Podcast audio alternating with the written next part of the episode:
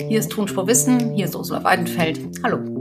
Jetzt mal ein Beispiel genommen, das ältere Geschwisterkind ist das Erfolgreiche und das wird mir immer vor Nase gehalten. Ja, schau, er hat jetzt wieder eine Eins in Mathe mit nach Hause gebracht, was hast du? Ähm, dann kann das natürlich meinen eigenen Selbstwert eher schwächen und ich dann mir vielleicht eher so die Nische suchen, naja, jetzt bin ich schon quasi der Loser in der Familie und dann äh, ja, strenge ich mich auch nicht weiter an, weil die Rolle kann ich eh nicht erfüllen. Die hat ja schon mein älteres Geschwisterkind erfüllt. Geschwister nerven. Aber können sie auch helfen? Fragen wir eine Expertin. Fragen wir Elena Wittmann. Tonspur Wissen. Endlich die Welt verstehen. Ein Podcast von Rheinischer Post und Leibniz Gemeinschaft.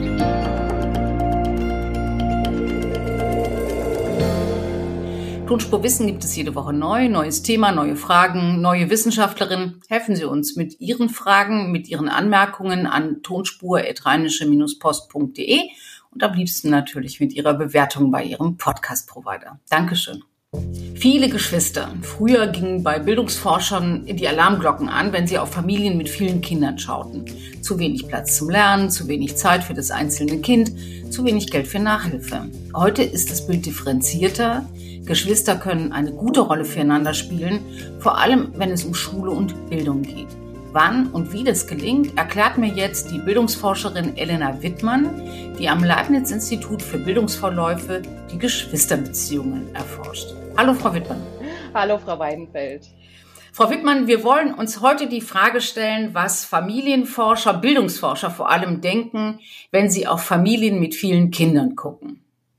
Sehr gern. Ähm, lange war es so, und das hat man ja auch zum Beispiel in der Armutsforschung so, dass man davon ausgeht, je mehr Kinder in einem Haushalt, desto weniger elterliche Ressourcen, also sowas wie Aufmerksamkeit und Zeit, fällt auf jedes einzelne Kind. Das heißt, je mehr Kinder, desto schlechter, grob gesagt. Ähm, wenn man da aber ein bisschen weiter reingeht, sieht man, so ganz einfach ist dieser Zusammenhang nicht. Und dass eben auch ähm, Geschwister voneinander und miteinander viel lernen können und das natürlich auch von vielen unterschiedlichen Faktoren abhängt, die individuell verschieden sind, wie Interesse, Motivation, Begabung und so weiter. Genau.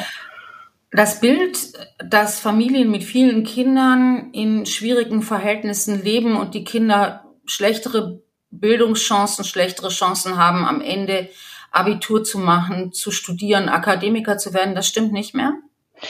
Es lässt sich nicht so halten, würde ich sagen. Also man ähm, weiß aus der Forschung, dass zum Beispiel gerade ältere Geschwister ähm, so, ein, so eine Vorbildfunktion haben können. Dass also, wenn das ältere Geschwisterkind bereits auf dem Gymnasium war oder ist, dass das die Wahrscheinlichkeit erhöht, dass auch das jüngere Geschwisterkind aufs Gymnasium geht.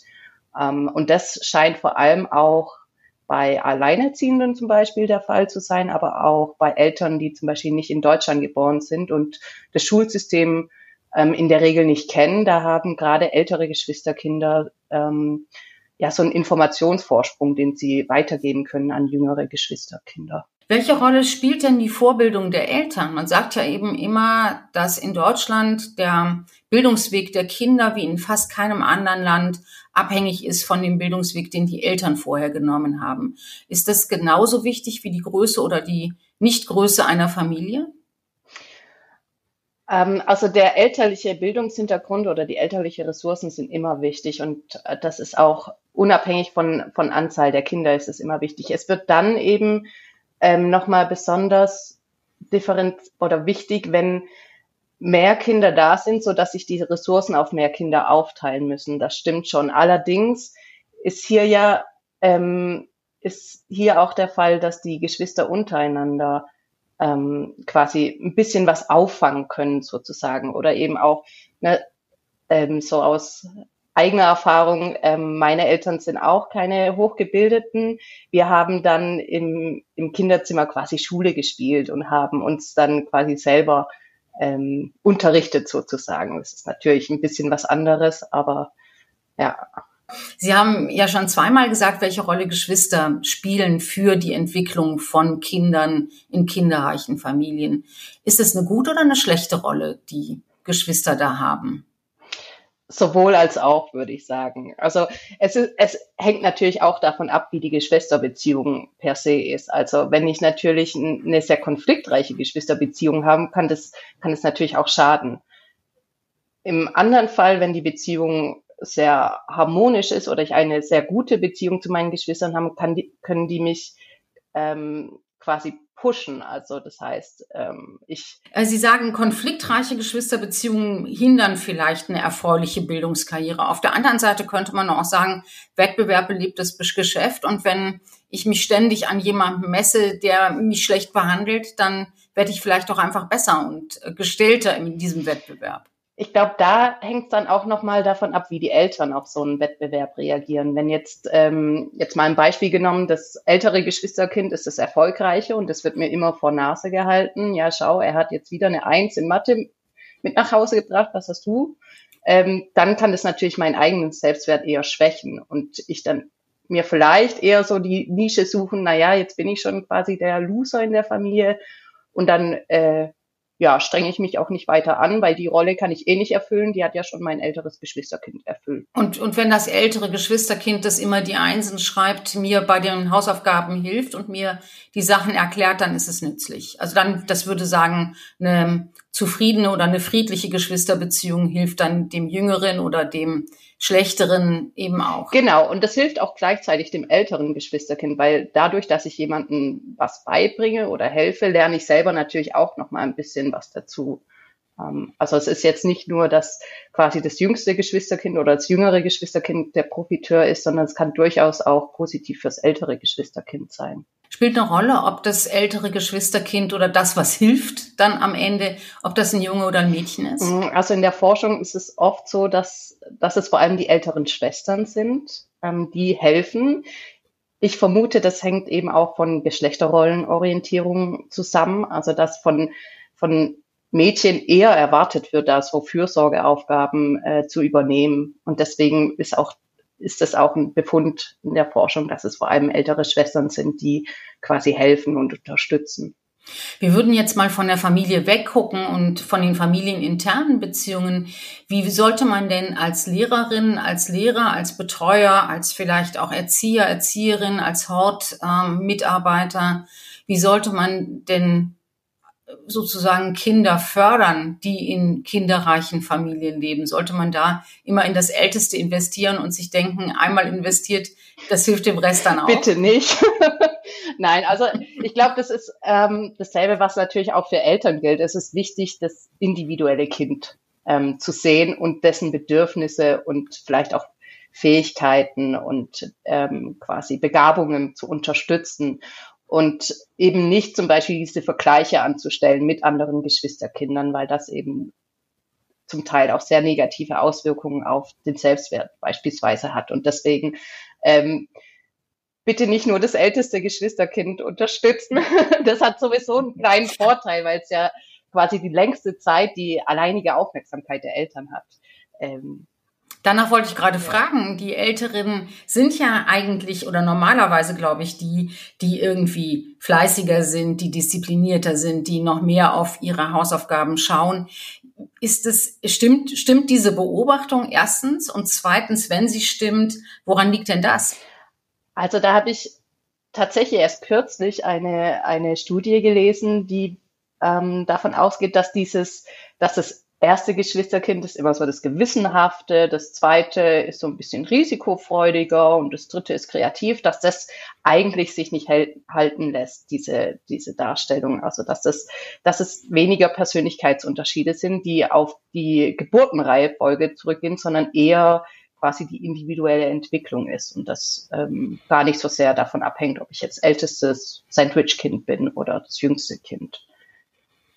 Würde das heißen, dass die Geschwisterhierarchie gar nicht so eine Rolle spielt, wie man bisher immer gedacht hat? Mm, also in Bezug auf Persönlichkeit würde ich sagen ja, aber ein, ein Befund, der sich auch immer wieder quasi replizieren lässt, ist schon, dass gerade das älteste Geschwisterkind, ähm, was so Intelligenztests angeht, immer am besten abschneidet. Wobei man da natürlich dann auch wieder fragen muss, ne, was ist Intelligenz und wie wird's gemessen?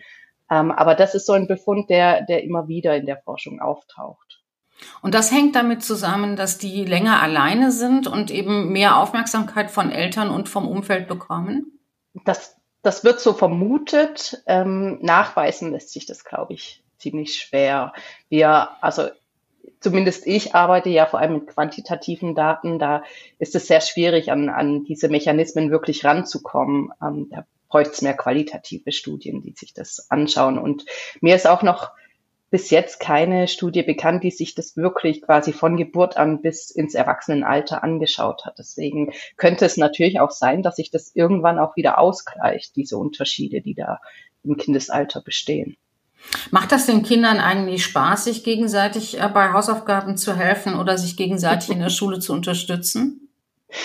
Also mir persönlich hat es damals Spaß gemacht, aber ähm, das gilt natürlich nicht für die Allgemeinheit. Ich glaube, es, es hängt damit zusammen, wird es von mir erwartet, ähm, dass ich unterstütze, mache ich das gerne. Ne? Also ähm, das sind dann so die individuellen Unterschiede, ähm, die da eine Rolle spielen. Es ist auch ähm, kulturell unterschiedlich. Also in manchen Kulturen ist es so, dass äh, ältere Geschwisterkinder ähm, da wird es quasi erwartet, dass sie äh, Fürsorgeaufgaben übernehmen und die machen das auch, da, da ist es auch mit einem Wert verbunden. Also sie machen das dann auch gerne und das ist ganz normal.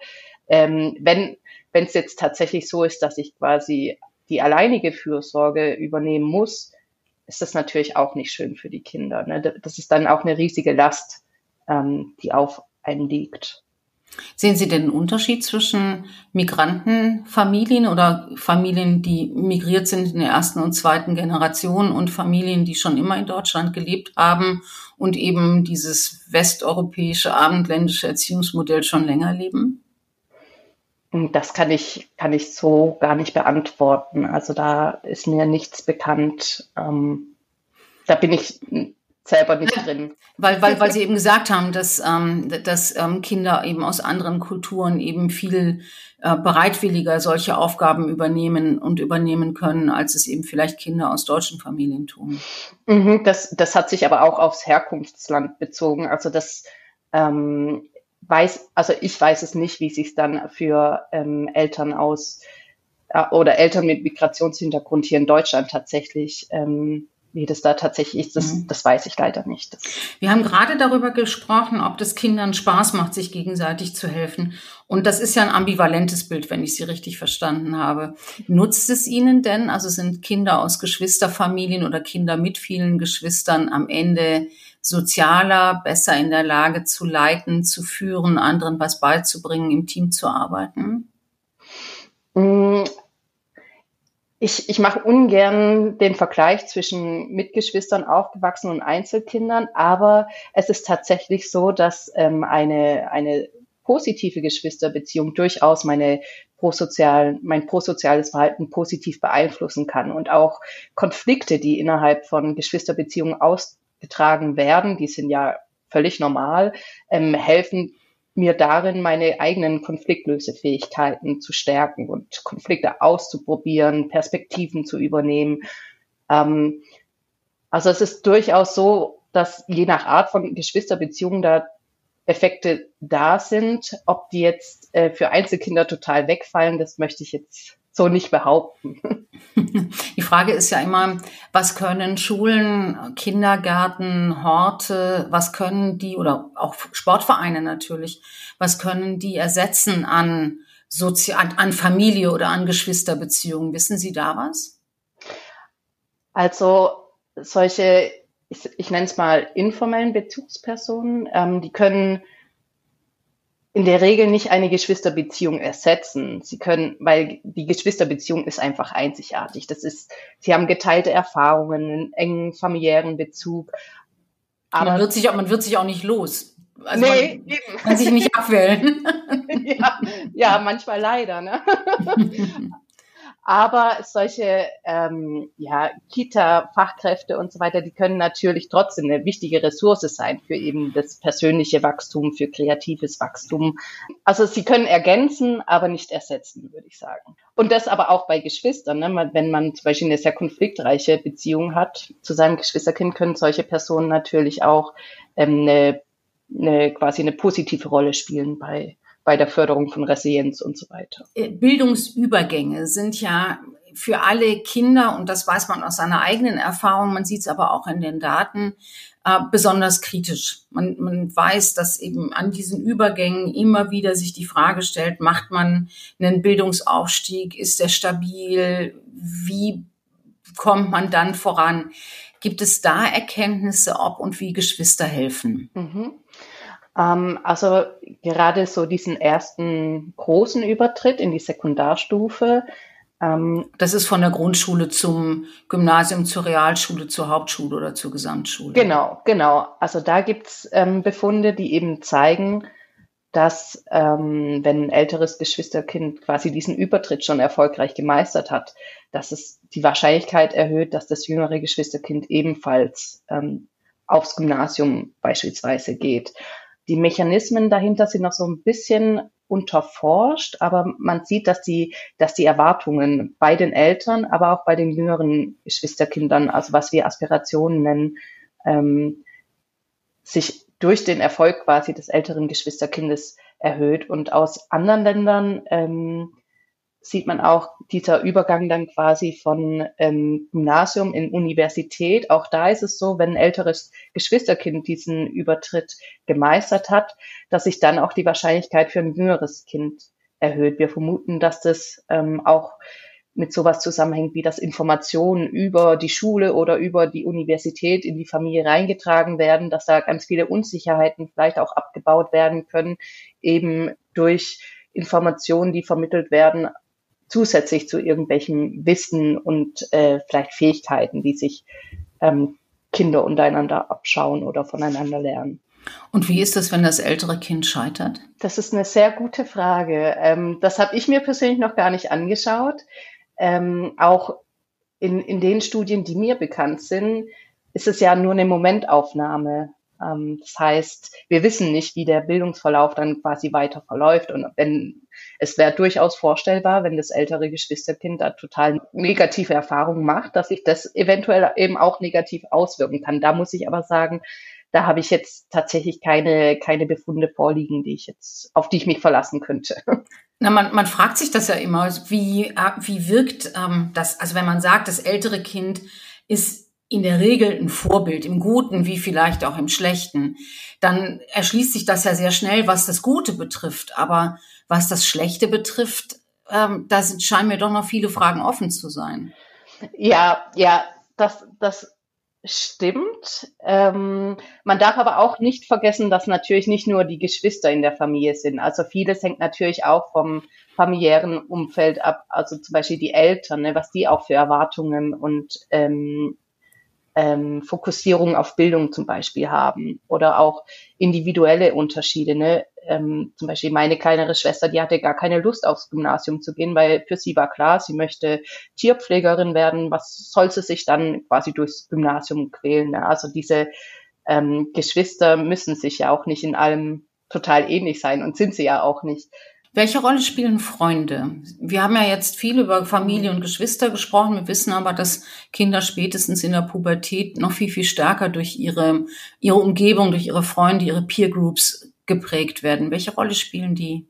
Was, was Bildung betrifft. Ja, eine sehr große Rolle. Das ist genau das, was Sie, was Sie gesagt haben. Ne? Und das ist auch in den Geschwisterbeziehungen sichtbar, dass ähm, quasi mit Eintritt ins Jugendalter, wenn eben gleichaltrige Freunde, Klassenkameradinnen wichtiger werden, die Geschwisterbeziehung nicht mehr so diesen, diesen Impact hat, also diese, diesen Einfluss nimmt, weil man sich eben dann auch nach seinen eigenen Bedürfnissen und ähm, Interessen quasi sich so seine Gruppe sucht und sich dann eher da anschließt.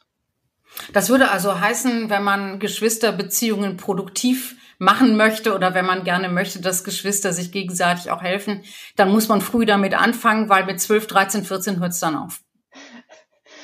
Ich glaube, ganz so einfach ist es nicht. wie, wie immer. Aber natürlich eine, eine frühe Geschwisterbeziehung ähm, ähm, hat, hat Auswirkungen bis ins Jugendalter hinein. Ähm, und die verändert sich ja auch natürlich. Und im Erwachsenenalter kann man dann auch wieder zusammenfinden, wenn man zum Beispiel äh, gleiche ähm, Lebensabschnitten äh, bevorsteht. Wenn man Kinder, selber dann Kinder bekommt oder die Eltern äh, gepflegt werden müssen. Gibt es dafür Daten, wie sich das dann, wie sich Geschwisterbeziehungen aus einer frühen Zeit dann später entwickeln? Ich meine, Sie sind Bildungsforscherin, Sie wissen es eigentlich wahrscheinlich für, vor allem für die Bildungsverläufe. Ähm, Gibt es da Hinweise?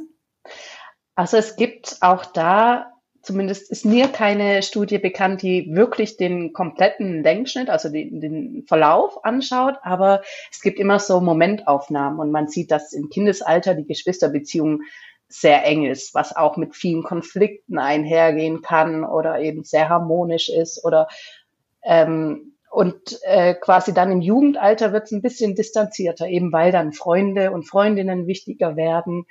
Und im Erwachsenenalter ähm, kann man sich dann, je nachdem, wie die Geschwisterbeziehung aussah, wenn sie sehr konfliktreich war, geht man sich dann eher aus dem Weg, hat dann eher ein distanziertes Verhältnis, aber man kann eben auch nochmal zusammenfinden und oder eine enge Beziehung, wie sie schon von Kindheit an war, weiterführen. Ja. Und es das heißt ja nicht, dass ähm, spannungsgeladene Beziehungen in der Kindheit weniger intensiv wären als ja. harmonische Beziehungen. Auf keinen Fall. Frau Wittmann, vielen Dank, das war total spannend. Dankeschön. Danke auch. Und das war's leider auch schon wieder mit Tonspurwissen in dieser Woche. Kritik, Anmerkungen und Anregungen können Sie natürlich auch auf der Plattform X, das ist das, was früher Twitter war, loswerden. Und wenn Sie dabei LeibnizWGL und rponline erwähnen, finden wir das auch. Und mich erreichen Sie unter das tut man nicht. Danke fürs Zuhören und bis zur nächsten Woche. Tschüss.